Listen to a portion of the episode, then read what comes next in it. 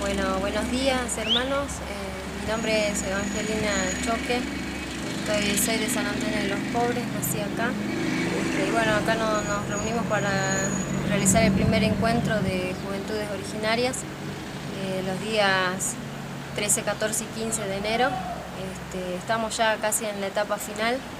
Este, y nada, el taller que yo di fue el tema de identidad gastronómica, en el cual invité a un tío mío que se llama Pedro Choque, que lo invité para que él hable un poquito de las comidas de acá de, la zona, del pueblo, que antiguamente se hacían y que hoy en día están un poquito olvidadas. Este, entonces hice eso, ¿no? De, de, compartir y de que los chicos también se lleven eso, de esa duda o quizás esa, esa pregunta para los más eh, para la gente más grande, ¿no? de, incentivarle a que nos transmitan todas esas cuestiones.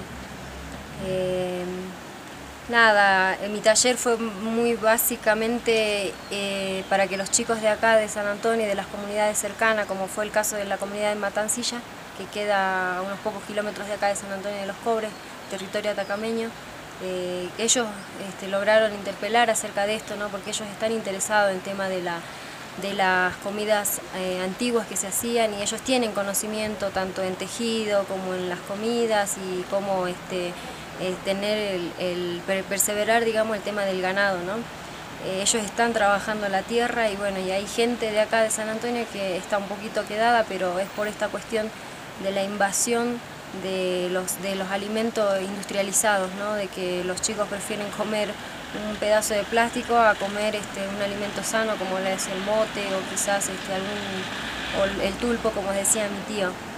Este, nada, eh, el encuentro estuvo eh, con una convocatoria buena a pesar de las, de las este, expectativas que teníamos, pero ya es un puntapié como para iniciar este proceso de descolonizarnos, ¿no?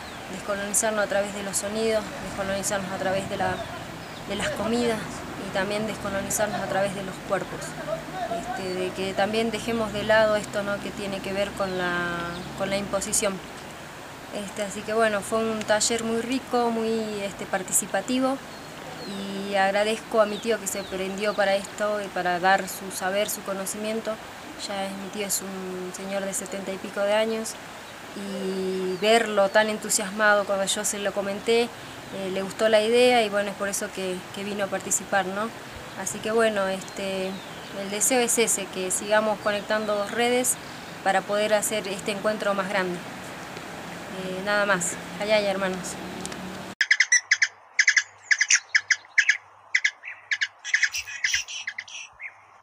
Hola hermana, ¿cómo estás? Hola hermano, buenas tardes, buenos días y buenas noches para, para que nos están escuchando. Eh, nada, estamos muy contentos de, estar empezando esta segunda temporada de, este podcast que, hemos eh, eh, intentado generar con tanto cariño, con tanto amor y con tanto respeto y responsabilidad a nuestros procesos. Eh, y, desde, y desde ese lado estamos súper felices de poder iniciar esta segunda temporada eh, con este eh, episodio tan especial de, esta hermanita que se acaba de presentar en, en, este audio y de la cual es muy querida por muchos de nosotros. bueno, hermano, contanos ¿Cómo estás? Y, contanos eh, qué fue lo que estuvimos escuchando. Dale. Eh, bueno, estamos, eh, como decías vos, en una nueva tanda de, charlas, de reflexiones que acostumbramos a hacer en este formato que, creemos que, nos queda cómodo y bastante bien a ambos. Este, y y quizás eh, pensábamos también en, dedicar un capítulo a Evangelina eh, desde el año pasado ya, teníamos ganas de hacerlo, pero eh, queríamos empezar esta temporada quizás bien arriba, así recordándola, trayéndola a, la charla también, trayéndola a la memoria. bueno, Evangelina Choque es una hermana que, que escuchábamos, claramente estaba en un proceso identitario parecido, digamos, al, que llevamos nosotros y al que llevan muchísimas personas que seguramente nos escuchan. Eh, y mm, digo estaba porque ella, bueno, eh, falleció hace un par de años, en 2019. Eh, pero bueno, más, más, allá de eso, digamos, lo que queremos hacer es traer, como decíamos a la charla, a una persona que influyó mucho en nuestros procesos, en los procesos de muchas personas, sabemos, una persona que, que creo que, que más allá de, ser una persona muy querida por nosotros, eh, está, digamos, eh, en este momento quizás eh, participando de esta charla al, poder este, traernos, compartirnos todas las cosas, digamos, que ella consideró claves en su proceso. ¿no? La escuchábamos hablando de la gastronomía en ese audio que tiene como contexto el encuentro de juventudes indígenas, que creo que en algún momento mencionamos en, a lo largo de los capítulos anteriores. Eh, es un encuentro que hicimos, digamos, con otros hermanos o hermanas que atravesamos por este proceso de recuperación. Eh, lo hicimos en el 2017, si no me falla la memoria, en enero. Y, bueno, ella formaba parte justamente de, todo este grupo que, que digamos, para hacer ese encuentro, así como de un montón de otras este, vidas y actividades que, todo el tiempo, digamos, como sujetos políticos que somos y recuperando nuestras identidades, estamos todo el tiempo tratando de mover, eh, eh, de generar acciones o de mover eh, momentos, generar momentos, mejor dicho, que, hagan, que, que, sirvan, que contribuyan a estos procesos, ¿no? a nuestros procesos.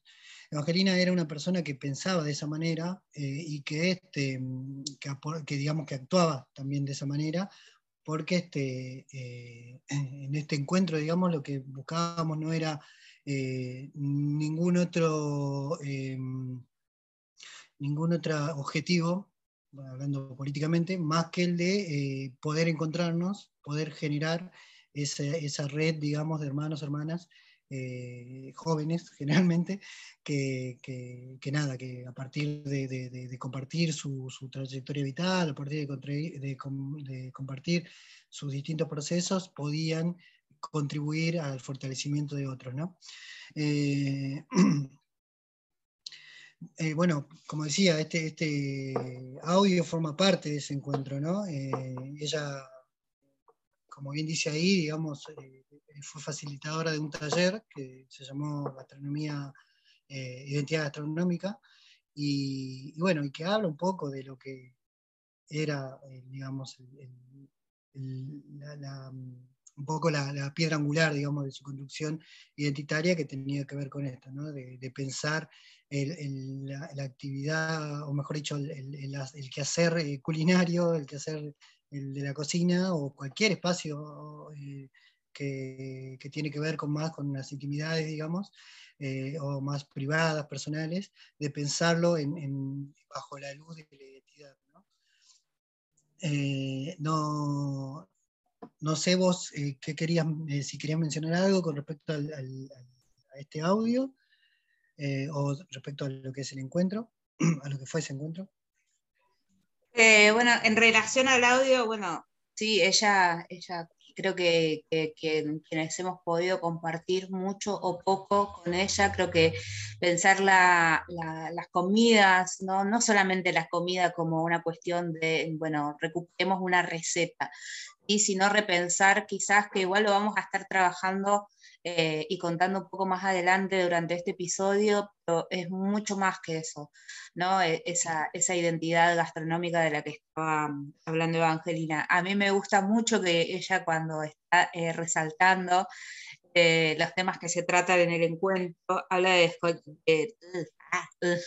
habla de descolonizar sabores, sonidos cuerpo, ¿no? Y dejar de lado una imposición, o sea, eh, me gusta mucho que ella haya resaltado esos aspectos del encuentro cuando ha tenido, eh, tenía otros, otros temas que, abordaba el encuentro, ella decide hablar sobre los cuerpos, decide hablar sobre los sonidos y decide hablar sobre, sobre las comidas como, como, como quizás como muchas, mm, muy importantes que se trataron en ese encuentro. El encuentro quizás de, donde vamos a estar extrayendo muchos de los audios y que se van a escuchar hoy, eh, forman parte o están contextualizados en lo que fue ese primer encuentro. ¿sí? Del segundo encuentro, que Evangelina también participó, eh, no tenemos eh, audios, increíblemente. Em, cosas, cosas que, pasan. Quizás fue tan, significativo que ella estuviera ahí hablando desde, San Antonio de los Cobres, que, es esa voz desde ese territorio que perdura, eh, por lo menos en, estos formatos.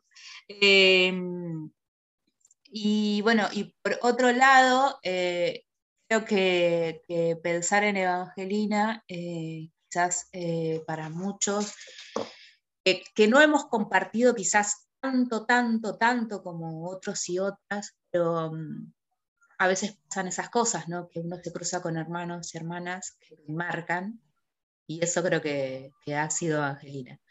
Em, por diferentes motivos, ¿no?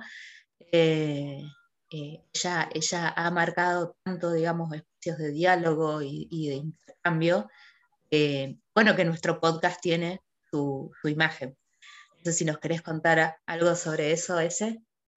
Dale, este, pensaba antes que nada que, claro, me faltó mencionar, digamos, que el primer encuentro se hizo en el pueblo, en San Antonio de los Cobres, el pueblo que, soy yo y de que es ella, y de que, bueno, éramos varias personas de las que empujamos para que se dé ese, momento, ese instante, y eh, es, es, clave, ¿no? Como, como eh, todo el tiempo, mientras ella va hablando, va, va haciendo una una especial, un especial anclaje, digamos, de, todo lo que, lo, que, lo que se pueda charlar en el encuentro con el territorio.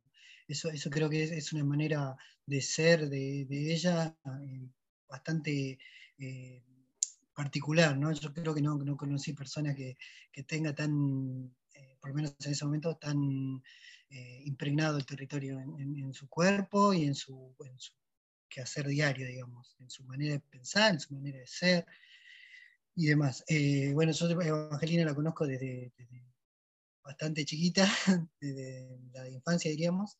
Eh, ahí en el pueblo pudimos compartir un montón de, momentos juntos y, aprender al lado de ella un montón de cosas, eh, de desaprender muchas otras, la verdad, es una persona también en ese sentido que, que, ayudó muchísimo a, a, cuestionar un montón de, conceptos de ideas y demás cosas que, tenemos como muy, este, o yo hablando de mí, eh, teníamos como muy este, eh, también este, eh, bastante naturalizadas. De hecho, vos hacías mención al hecho de la, de la de hablar de descolonización, ¿no? Era, era realmente un, una acción permanente el descolonizar en, Evangelina y no, y no algo que se decía nada más como, dentro de parte, dentro, digamos, de un discurso incendiario o algo así, sino que formaba parte realmente de una acción de momento a momento, de día a día. Yendo a la imagen, que forma parte de, de la imagen que forma parte del, de este podcast, digamos, está pensado, esa imagen, en ella, está pensado y sentido en ella.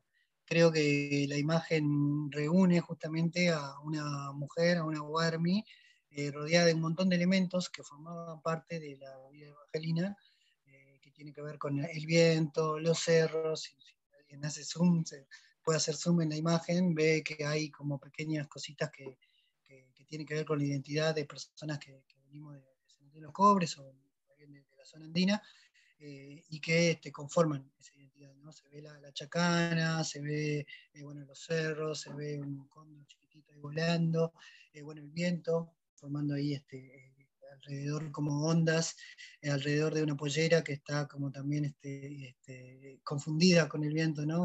me gusta pensarlo también así, como el, el movimiento de, de, Evangelina, vamos a decirlo así, al, dibujo, el movimiento de ella se confunde con, la, naturaleza eh, y se confunde con el territorio, porque formaba parte del territorio. Y eso es algo, digamos, que, habiendo compartido con ella, digamos, todo el tiempo pude verlo, como territorio y ella eran realmente cosas que se podían confundir este, fácilmente. ¿no?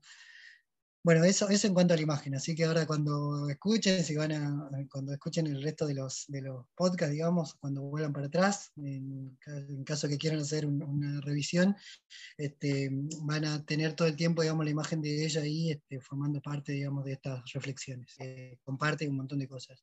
En el caso de Evangelina, digamos, aparte de ese afecto, digamos, hay un montón de cuestiones que nosotros podemos mencionar que tienen que ver con lo que venimos mencionando capítulo a capítulo, que es el hecho de transitar el proceso de recuperación identitaria, de vernos como personas que quizás eh, en un momento dado dimos cuenta cómo nuestra identidad estaba todo el tiempo, eh, digamos, desde lo más profundo de nuestros seres, eh, pujando por salir o pujando por ser recuperado, pujando por expresarse libremente y luchando con una identidad generalmente impuesta.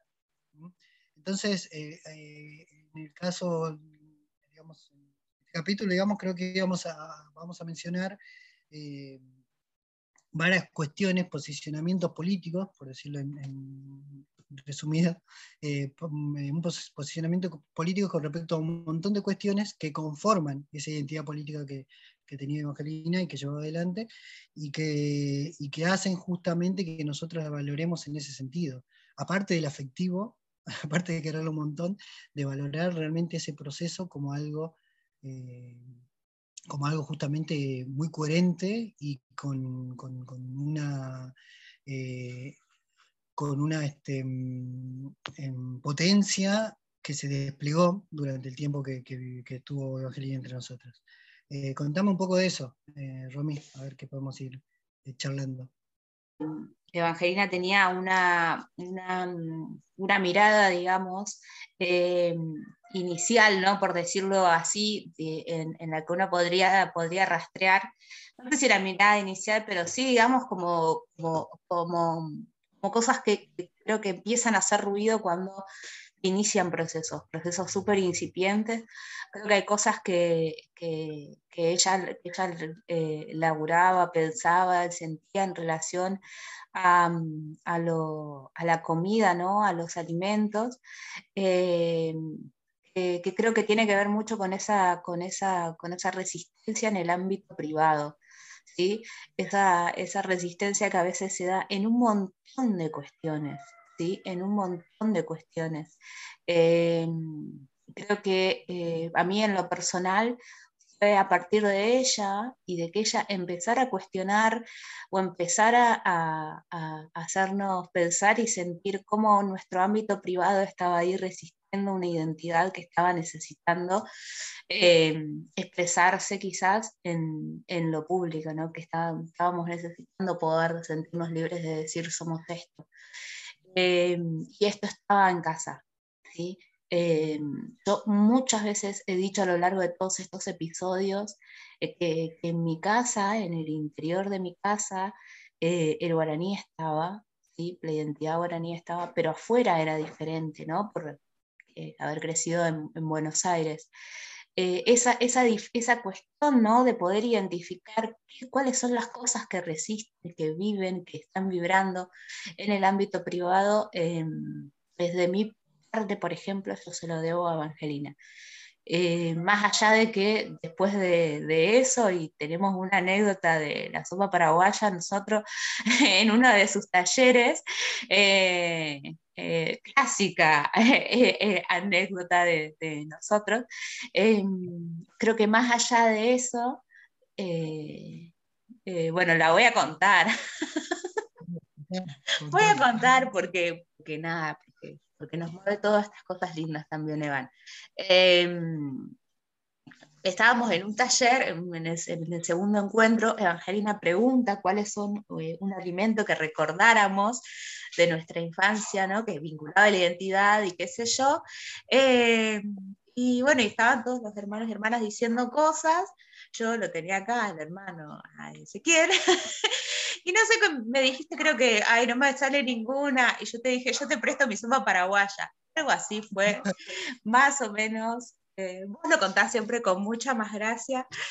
Pero, pero, bueno, era, era no, sé cómo llegamos a la sopa paraguaya de repente, pero acá estamos.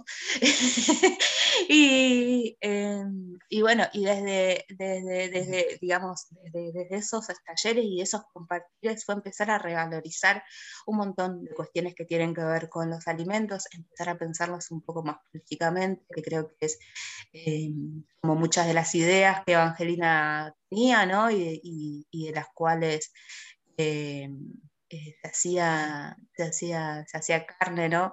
Eh, recuerdo una vez de estar discutiendo con alguien así muy, muy, muy, muy fuerte sobre que decían de hacer chip vegano.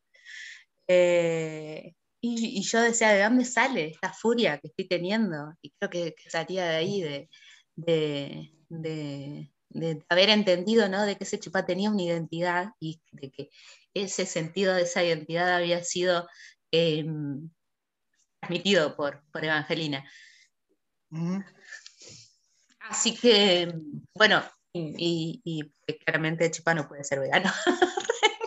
y soy una gran defensora de eso, ¿no? ¿No? Que nuestros animalitos estén libres, sanos.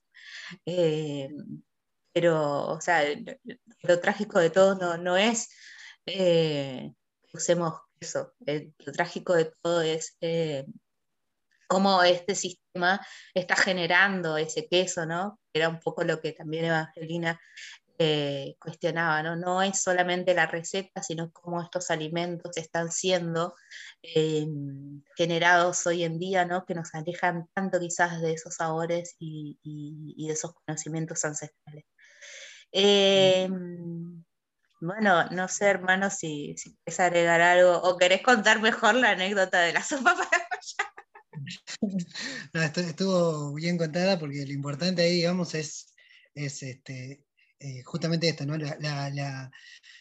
los distintos momentos, digamos, que se generan en distintas personas, ¿no? Como a vos y a muchos hermanos o hermanas eh, realmente les, les, trajo, digamos, al recuerdo eh, el, taller el que estaba facilitando a Evangelina, le traía recuerdo realmente alimentos que habían formado parte de una dieta y que eh, de un crecimiento diario, eh, o, que, o, que, quizás en ese momento no, pero recordaban que lo tenían de chico, y, y cómo quizás había ahí un, choque con personas como yo que, que no, no podíamos reconocer eso como algo habitual y que tiene que ver justamente con desestructurar una, manera de, manejarse, una manera de, haber concebido quizás eh, ciertas cuestiones. Y, este, y bueno, yo en realidad no estaba reconociendo el alimento que tenía día a día, pero estaba como pensando en ese, en, ese momento como ancestralidad, como algo totalmente lejano y sin entender esto que decías vos, que, que, que, la ancestralidad forma parte de cosas cotidianas eh, y que tiene que ver con, la armonía, digamos, que, que, aún, incluso en estos días, eh, muchos de nuestros pueblos la, la, siguen sosteniendo a pesar de estar en un sistema tan que nos lleva todo el tiempo a comer cosas industrializadas y demás. Eh, entonces sí, está, está bien contado, está bien contado la anécdota. me prestaste tu sopa para, me ofreciste tu sopa paraguaya, porque claramente yo estaba sin, sin ningún la cabeza no se me venía nada, digamos, que, proponer, digamos, como alimento que... Solidaridad entre pueblos se llama. Claro, puede ser. La paraguaya es muy rica, aparte, me encanta. Este, y, bueno, eh, pensaba, digamos, con respecto a lo que venías contando, que, tiene que ver, digamos, con, esto del, camino eh, político, digamos, o de, en este proceso de recuperación tiene que ver con una postura política, el hecho de cómo pensamos también es, eh, lo que generalmente se llama una militancia. Porque quiero traer esto, digamos, a, colación porque, eh, digamos, eh, bueno, Evangelina estuvo viviendo un tiempo acá en, Buenos Aires y ambos quizás estuvimos rodeados o estimulados, digamos, de un montón de... Este, de una efervescencia política, digamos, del momento, que tiene que ver con participar desde nuestras identidades indígenas participar en distintos espacios que no eran indígenas. Y siempre recuerdo en ella una postura bien este, firme, digamos, con respecto a eh, generar, una, una, generar y fortalecer una manera de hacer política que sea totalmente independiente o alejada, digamos, de esos focos de masividad o de esas cuestiones más este, de, que tienen que ver con el protagonismo, con cuestiones de, egoísta, digamos, y demás, o que llevan a, a, otra manera de ver la política que, más, más como un fin que como un medio. Eh, y Evangelina quizás en ese sentido era una, tenía una manera de pensar la política más de manera artesanal y, y, como decía hace rato, lejos de cualquier tipo de discurso incendiario y cuestiones más que tienen que ver con, con cuestiones utópicas y demás, y pensar la política como algo que se hace momento a momento, día a día, eh, y, bien así con los pies en la tierra. ¿no? Eh, Evangelina en los últimos años que estuvo con nosotros, digamos, se este, mm, volvió a San Antonio este, y, ahí como a mí en ese momento me hizo el clic, digamos, de, de, de, eso, de cómo, de, cómo ver el territorio. ¿no? quizás tenía como algo muy abstracto el hecho del retorno y, y, ver ella cómo, cómo lo fue este, practicando justamente a, ese retorno, eh, a esa vuelta al territorio, me hizo realmente entender, digamos, políticamente qué quiere decir eso. ¿no?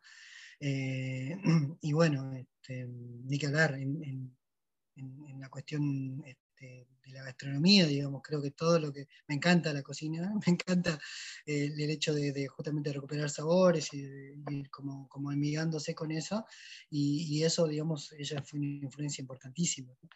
Entonces, eh, tanto el hecho de pensar el territorio como algo que forma parte, digamos, del cuerpo o de nuestras humanidades y pensar la cocina también como algo como que formando parte también de, nuestras cotidianidades este, y muy relacionada con la identidad, es algo que le debo totalmente a ella, ¿no? esas dos cosas. Bueno, em,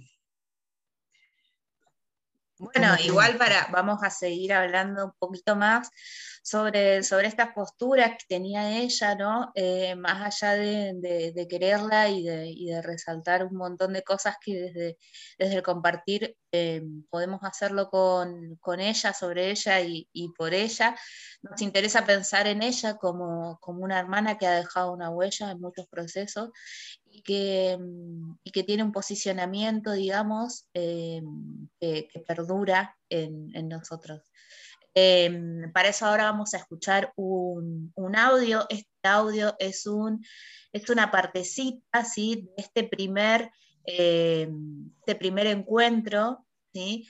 Eh, en San Antonio de los Pobres, em, en que ella lo da junto su tío. Eh, esta es, un, es una partecita así en medio de taller que queremos compartirles eh, para, ver un poco más sobre, sobre esto. Bueno, en base a, lo, que habíamos escuchado de la entrevista también, eh, por es por eso que yo también le puse ¿no? identidad gastronómica, porque gastronomía hace cualquiera pero identificarse con algo de nosotros es difícil. Y solo aquel que busca eh, interiorizarse por esas cosas lo logra. Como les contaba yo cuando me recibí de chef, había compañeros que se burlaban, ¿no? Por yo haber hecho mi restaurante este, pensando en volver a mi tierra y hacer lo que a mí más me gusta, que es cocinar pero este, volviendo con todo esto del mote, del agua, y no tan solo este, buscar, ¿no? comprar de otros lados, sino hacerlo yo mismo, cultivar la tierra, sembrar. Entonces, para mí era importante eh, mi proyecto. Si bien cuando me recibí no saqué 10 como sacaron mis otros compañeros que tenían restaurantes cinco estrellas con, no sé, con unos platos exóticos, con cosas muy, este, que no son ni de Argentina.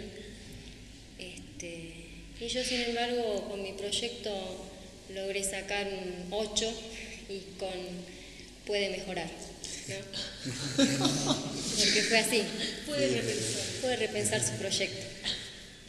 Pero sin embargo. Pero bueno, a mí me, me, ayudó mucho porque yo para hacer esto, o no, no, no saqué de lado mi identidad, ¿no? Entonces yo busqué darle la vuelta a esas cosas que a mí me enseñaron, eh, hacer lo propio.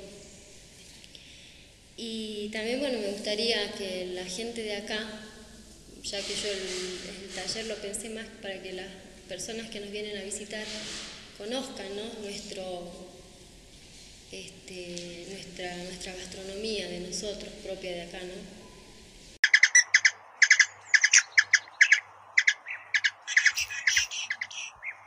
estábamos escuchando eh, a Angelina en este, en este audio, eh, esto se da, como dijimos en, el primer encuentro, en el que primeramente ella comparte una parte con su tío y después ella empieza a, coordinar un poquito acompañando este taller, eh, en el que, bueno, nada, yo resalto algunas ideas ¿no? que, ella, que ella plantea, de, que, bueno, de que, de que ella decide ponerle identidad gastronómica ¿no? a su taller eh, dice, y dice que la gastronomía en realidad hace cualquiera. Y sí, gastronomía hacemos cualquiera, o sea, tú puedes cocinar, qué sé yo, ponele. eh, eh, eh, interiorizarse ¿no? en el significado de esos alimentos, eh, en su historia, de dónde vienen, qué representan, en qué momento se pueden dar esos alimentos, qué requieren esos alimentos para, para, para, llegar sanos a, nuestras mesas, ¿no? O sea, estar en el, en el atrás de, desde, la historia y desde la defensa de, ese alimento en sí o de esa comida en sí, eh, creo que lleva a una identidad. Eh, cuando ella pensaba, digamos, eh, muchas veces los alimentos los hacía de, esa forma, ¿no? O sea, que sea una receta, por decirlo de alguna manera, ¿no? O sea, una manera de preparar o de unir esos alimentos de determinada forma, de que esos alimentos no estén contaminados, ¿no? Con químicos. Eh, por otro lado, eh, pensar en la identidad que tienen esos alimentos. Creo que eso eran, eran tres grandes cuestiones que, que llevan, digamos, a, a, cómo ella pensaba cada una de sus comidas. Después, por otro lado, eh, desde, desde mi parte, ¿no? Como, como persona que, que, ha atravesado quizás espacios académicos, creo que ella, eh, eh, cuando hace mención, digamos, a, a cómo ella enfrentaba, digamos, con, con, su identidad un montón de estructuras, ¿no? Y un montón de racismo, porque en realidad eh, que se saque un 10, eh, un plato que se parece más al europeo eh, y un 8, ¿no? más allá de la valoración numérica que nada, pero sí significa algo en un sistema de valores racistas, en el que creo que, ella ahí le estaba poniendo un cuerpo desde los múltiples espacios donde, donde habitamos y defendemos nuestra identidad, creo que lo estaba haciendo ahí. Bien, entonces, en ese sentido, eh, cuando ella menciona, por eso dejamos la partecita de, que ella cuenta, digamos, su historia eh, como, como, chef o, recibiendo eh, ese, título, porque realmente nuestras identidades tienen que atravesar procesos o momentos extremadamente racistas, ¿no? En los espacios de estudio donde, donde estamos. Eh, y ella lo defendió. Eh, ¿Tuvo sus consecuencias? Sí, lo tuvo. Claramente la vamos a tener, digamos, oscuramente la vamos a tener. En, en, en, en el sentido de que vamos a eh, seguramente tener menos notas, seguramente se nos va a tildar de tal cosa o de tal otra, qué sé yo, pero necesitamos hacerlo, ¿no? y, hasta en ese momento eh, ya ella estaba pensando en, ese plato y en su territorio y en cómo, bueno, nada, eh, creo que, es, una, es una partecita de, su taller que resume un montón de cosas de cómo ella llevaba realmente la lucha por la identidad en el día a día. hermano, contame vos. ¿Qué te cuento? A ver, este, qué, lindo que es escucharla y tenerla, tenerla, digamos, presente de esta manera, ¿no? De, que es de la manera con la que eh, quizás más eh, compartimos eh, con ella, que es todo lo que venimos hablando, que es esto de, cómo intervenimos políticamente, digamos, en, una, en un conjunto de cuestiones que ya nos es dado, que no generalmente eh, acostumbramos a no cuestionar hasta que nos damos cuenta quizás que está bueno cuestionar y que no, quizás no, no, no, todo eso que está dado, todo eso que es incuestionable en un primer momento, eh, nada, está ahí para que justamente nosotros empujemos, nosotros, nosotras, empujemos y, le busquemos, digamos, eh, la vuelta para intervenir de alguna manera en esa realidad que, generalmente, como decía vos bien, es, es bastante violenta, ¿no? Con los cuerpos racializados. Em, pensaba también en que, en que el vínculo, hacía un vínculo en realidad con respecto a, que quiero hacer esta idea, digamos, a, lo que, a, por qué traemos a Evangelina quizás un poco a, digamos, al, podcast de hoy, ¿no? Eh, que, bueno, esto, una persona con la que tenemos un afecto enorme a, todo lo que fue, a todo lo que sigue siendo para nosotros, a todo lo que significa para nosotros dos. Em, pero creo que las personas que quizás nos escuchen con este ánimo de seguir reflexionando alrededor de la identidad, creo que está bueno entender esto de cómo eh, la identidad no es algo que, eh, digamos, no es, una impostura en cierta manera, no es eh, una, una algo que digamos que, presentamos en, momentos en donde hay que hacer política o en momentos donde hay que tomar la palabra, en momentos donde hay que agarrar el micrófono o, en una marcha o, y demás, sino que es en el día a día, que es algo que también mencionaba vos, en, esto de, cómo justamente ella lo, tenía totalmente anclado, digamos, a, su, a, lo que tiene que ver con, la cuestión académica, ¿no?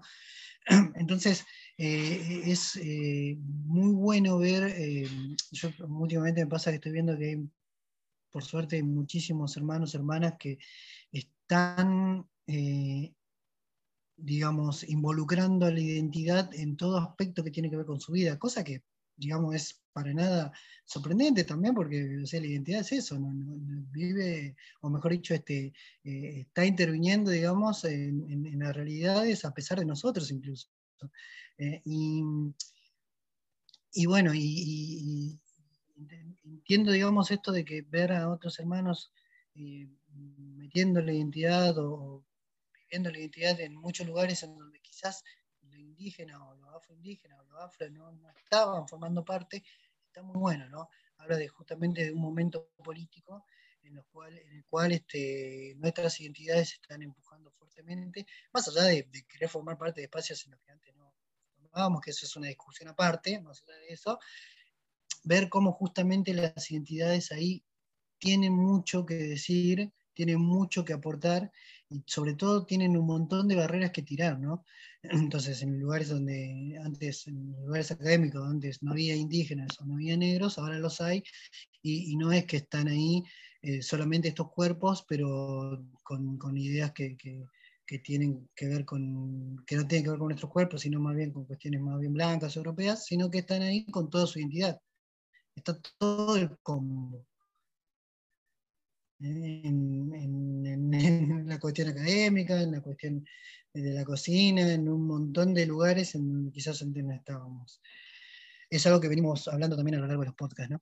Em, bueno, eh, pero Angelina también era una persona que, aparte, digamos, toda esta potencia que tenía, digamos, eh, y todo esto que era su actitud arrolladora, era al mismo tiempo también una, persona muy tierna, entendiendo la ternura también como, como eso que, compone, digamos, a nuestros quehaceres, que los dota de afecto y que no somos personas únicamente racionales o personas que, actúan de acuerdo a, una cuestión de beneficio, costo-beneficio, sino que todo lo que, lo que hacemos está impregnado de ese afecto y de todo eso que, que sentí pensamos día a día.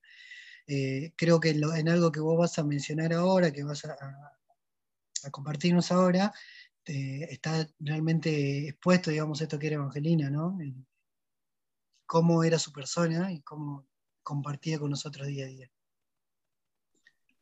Bueno, yo voy a leer esto, que es una publicación de su, Facebook em, del 2019.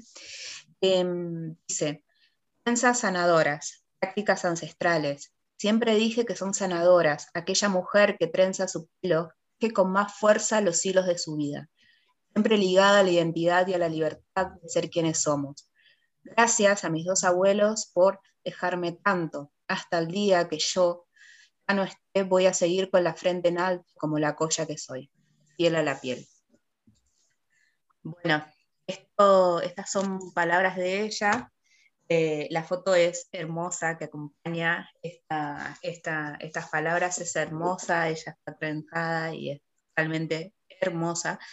Em, pero bueno, acá eh, esto habla de, un nivel de, ternura em, que Evan eh, tenía y manejaba y con la que se expresaba y con la que se vinculaba con otros hermanos y hermanas em, que a, mí en lo, particular eh, es una de las primeras personas eh, que yo escucho que se identifica como un colla desde hace mucho tiempo. Em, y, a mí en lo, en lo, particular, eh, más allá de la ternura que maneja la publicación, resaltó eso, ¿no? esa, identidad que, que ella manejaba. Em, y reivindicando también, ¿no? Ese, eso. Em, hermano, no sé qué te parece a vos. Eh, bueno, como decía al principio, o sea, antes de que intervengas vos, eh, digamos, sí, uno, uno está acostumbrado, digamos, a pensar occidentalmente, que por un lado está la razón y por otro lado está el, el, sentimiento, si quiere, los sentires.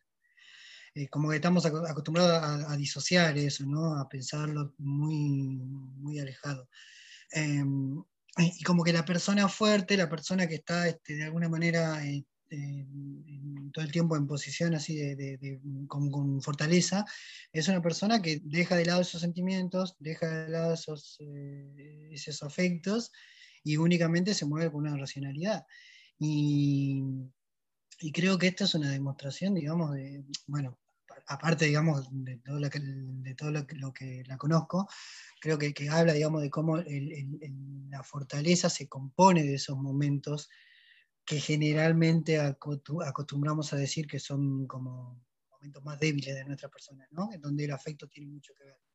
Pero habla mucho de nuestras identidades. Nuestras identidades son fuertes o buscan ser fuertes a partir de justamente estar como muy impregnadas de ese sentir que es el territorio, que es el recorrido de una identidad eh, muchas veces negada y que vuelve con una fuerza enorme cuando eh, operan todos estos cambios en, nuestras, eh, nuestra, en nuestros quehaceres, ¿no? En donde, no, no, no, no cambios, sino más bien todas estas recuperaciones que van generando como una fortaleza política. entonces esa ternura realmente habla de una fortaleza enorme, ¿no?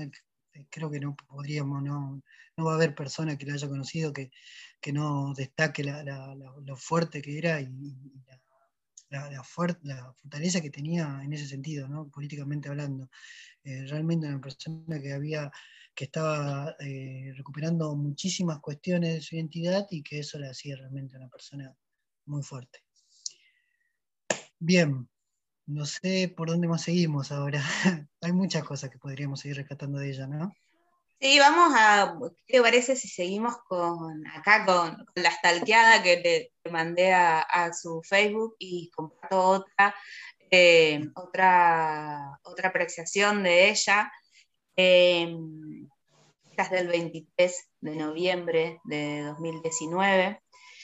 Eh, ella comparte en su Facebook Cardenal peruano, los abusos contra niñas se dan porque la mujer provoca. Esa es una nota.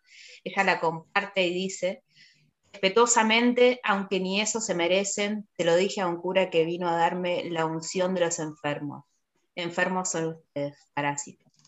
Em, hermano, no sé eh, qué te parece a vos, me parece que esto habla también de eh, de, un posicionamiento que tenía ella, ¿no? Eh, frente a la iglesia, una iglesia que hemos mencionado en varios episodios en los que le hemos dedicado eh, su, su a la iglesia, con esa gran presencia que tenía, ¿no? Y que tiene en la actualidad en San Antonio.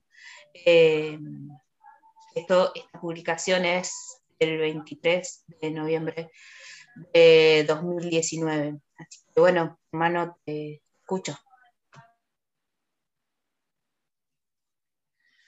Bueno, eh, días antes ¿no? de, bueno, de que ella se, despidiera, eh, y em, creo, estaba pensando que si nada, si, si, Evangelina aún estuviera con nosotros, creo que, que ella formaría parte de muchos de los podcasts, ¿no?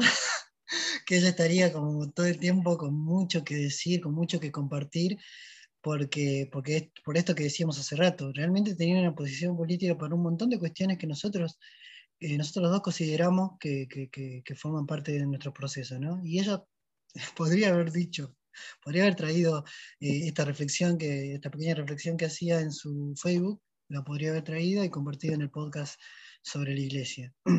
Ni que hablar si hablábamos de cocina, de gastronomía, eh, si, bueno, también del territorio, tranquilamente podría haber hecho un aporte enorme, como cualquiera de los hermanos, hermanas que conocemos, que, que todo el tiempo acostumbramos a decir, ¿no? que la idea es despertar como ese interés de, querer compartir eh, la apreciación que tenemos con respecto a ciertas cuestiones, eh, o quizás incluso a veces dejarnos este, como, como, eso, como, como impregnar de, la... Del, trayectoria vital que tienen otras personas, otros hermanos, hermanas, para eh, deconstruir un poco la idea que, tenemos de algo. Eh, y bueno, eh, la trayectoria vital de Evangelina tenía que ver mucho con, esto, ¿no? con en el territorio, convivir con una iglesia que imponía su manera de ver, su manera de ser, su manera de, de estar, digamos, en el mundo, que era muy contraria a la que nosotros reivindicamos desde nuestras ancestralidades. Entonces, bueno, chocaba muchísimo y era una persona que, podía decir tranquilamente esto, ¿no? De, ni siquiera en un momento de debilidad, eh, o mejor dicho, en un momento en el que, la iglesia acostumbra estar, que es en los últimos días, digamos, de, nuestras humanidades, eh, ella no quería ni verlo ser, no quería ni siquiera que se acerquen estos representantes de la iglesia, ¿no? Porque bueno, su, vida, y eso habla también de la coherencia ¿no? que tenía Evangelina, ¿no? Eh, que hasta el último momento, digamos, no quiso hacer nada con, esos sacramentos que, se nos imponen desde muy chicos. Y claramente, eh, eh, digamos, es evidente, digamos, que Evangelina en su proceso tuvo que atravesar por muchas de los de los de, los obstáculos, digamos, con los que atravesamos muchos nosotros. Esto de, tener que sacarse a la iglesia encima, habiendo pasado por el bautismo, por la comunión y demás, eh, tener que volver al territorio, estando en un lugar que no nos corresponde. O sea, mm, es, digamos, como un buen ejemplo, digamos, de, un proceso eh, con todos sus obstáculos y con todos sus, este, eh, em, con todas estas fortalezas que mencionábamos. Eso es lo que pensaba, digamos, con respecto a esto. Em, eh, sí, a mí me parece que, bueno, que esa, coherencia, digamos, que ella hasta, el último momento la tuvo. Eh, a mí, por otro lado, eh, siempre me sale como pensar, ¿no? Bueno, tiene que, ver más con, lo que le pasó a ella en el último tiempo, pero no puedo dejar de pensar cómo, eh, cómo hay cuerpos que, no acceden a la salud o acceden a esa salud tardía, ¿no? Em, no eso también me gustaría eh, resaltar porque, porque eh, ella ha fallecido de algo que podría haberse no sé si evitado, porque no sé si sirve decir eso, pero, pero sí digamos que quizás en otros contextos, ¿no? No sé, en Capital Federal eh, o mismo en Salta, Capital tratado a tiempo no, no es lo mismo. Em, y eso creo que tiene que ver con eh, cómo, eh, nuestros cuerpos, nuestras identidades y no, no acceden a a, esa, a ese sistema de, salud occidental, ¿no? Eh, cómo está tan alejado, digamos. Bueno, eh, también me gustaría resaltar, por último, eh, no sé qué pensás vos sobre eso, hermano.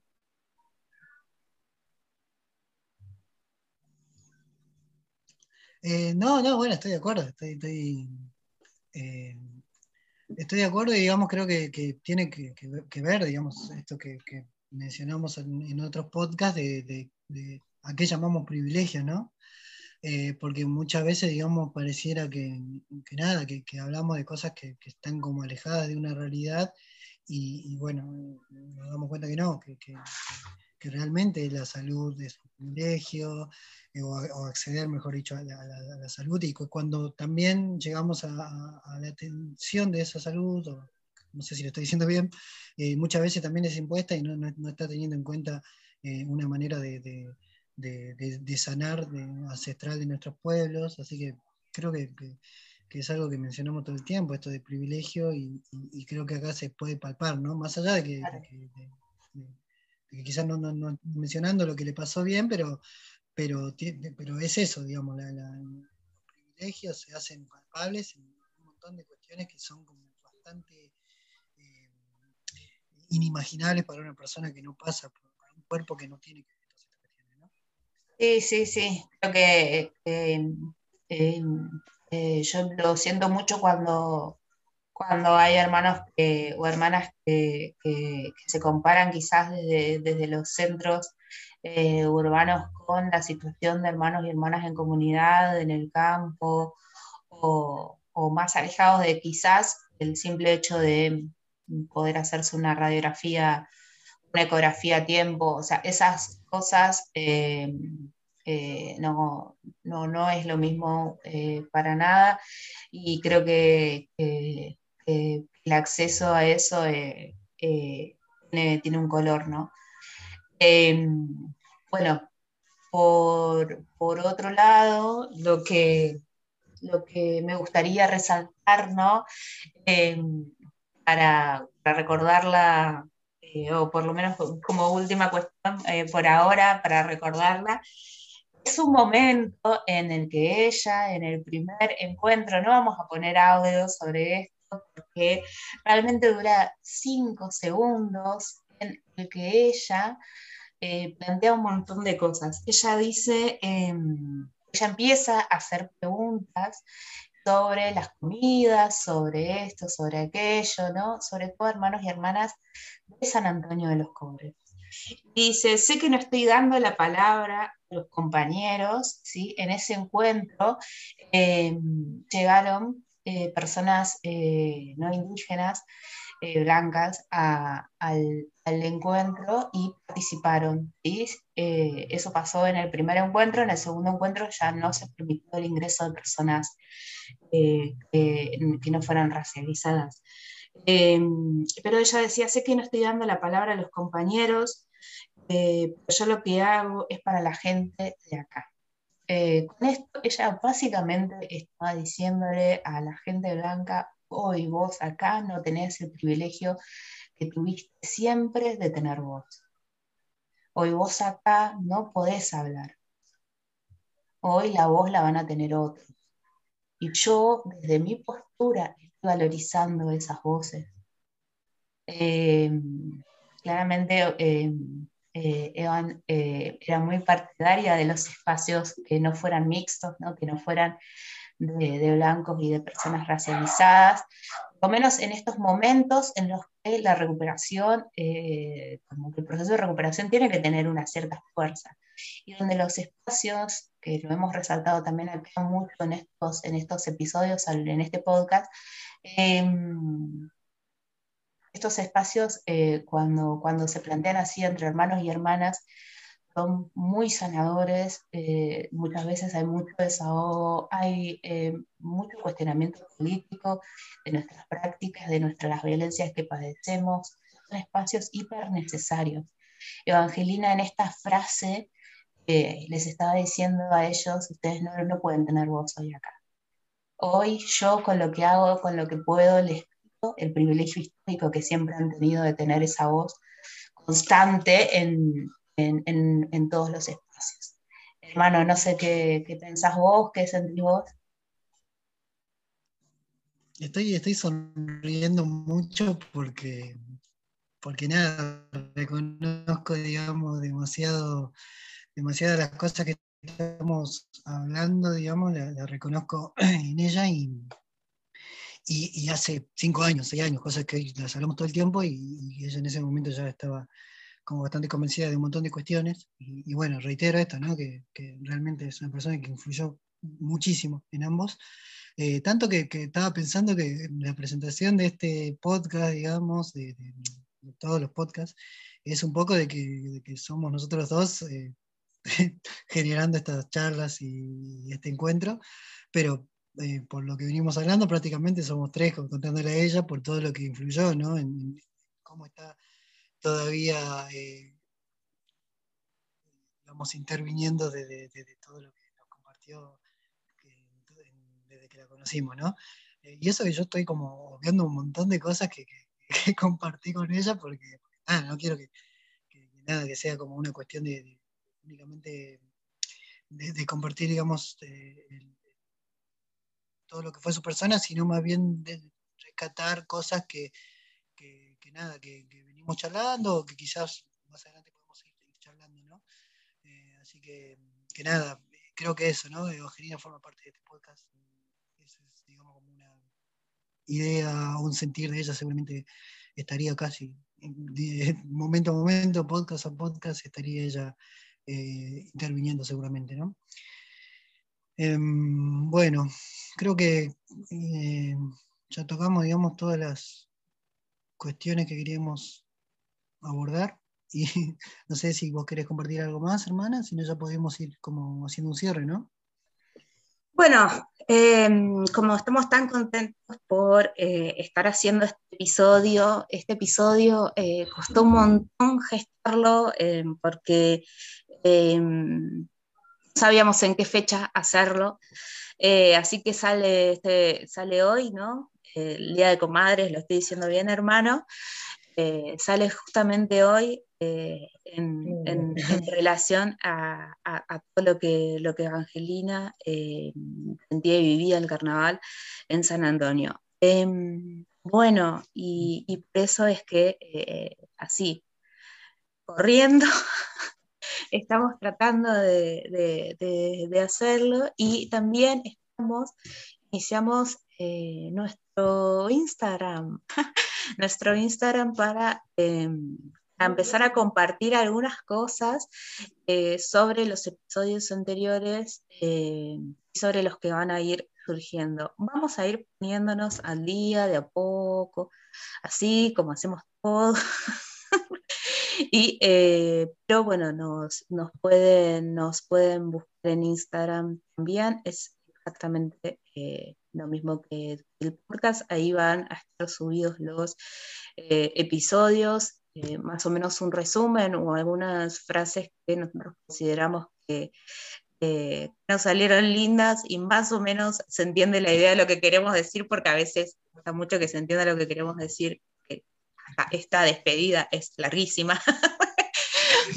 Pero eh, bueno, nada, súper contenta de estar iniciando esta segunda etapa. Eh, por último, para mí, para cerrar, desde mi parte, invitando a quienes quieran estar en esta segunda temporada con el tema que quieran, si quieren eh, escribirnos em, para compartirnos y, generar un nuevo episodio sobre Evangelina, vamos a estar súper felices de hacerlo. Quedaron muchas cosas eh, que no hemos nombrado sobre Evangelina, ¿sí? Eh, su relación con la docencia, cómo veía, digamos, qué cosas estuvo haciendo en el último tiempo. Eh, quizás eh, era lo más leal eh, a, lo que, a, lo que, a lo que estuvimos, a lo que pudimos compartir, los espacios que pudimos compartir de construcción con ella, hablar sobre muchas cosas que tienen que ver sobre, sobre el encuentro. pero nos queda un montón. Es una hermana que ha sembrado de una manera eh, hermosa a lo largo de, un montón de hermanos y hermanas. Eh, nada, te dejo, te despidas. Eh, por mi parte, abrazo fuerte a todos. Bueno, jueves de comadre hoy. jueves de comadre y sí, creo que si estaría ella, seguramente estaría juntándose con, sus comadres, con las hermanas y haciendo justamente eh, un día de compartir, ¿no?